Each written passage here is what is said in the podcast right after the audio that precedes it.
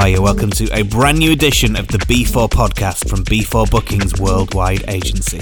Finally back after taking a small hiatus over the past few months, but we are ready as ever to bring you an hour of eclectic house and tech from some of the most respected underground artists from right across the globe. This week, it's the turn of a Spanish DJ, producer, and label owner, Paco Osuna, a man with a career spanning 25 years playing some of the biggest clubs and events from Space to Fabric, Amnesia, Tomorrowland, and Awakenings. He runs the Mindshake label, and his recent venture alongside Elrow and contemporary artist Okuda San Miguel has produced Chaos Garden, uh, presented uh, in Miami, Ibiza, and New York very, very soon. He's continuing his work in 2020 with gigs, live streaming, and releasing tracks like the recent solo EP Brain Bells and remixes for tracks uh, like Manu Gonzalez, I Want, and Melanie Ribbe's Wildfire. So let's do this. The B4 podcast from B4 Bookings Worldwide Agency, and our guest right now is the incredible Paco Osuna. B4, the podcast.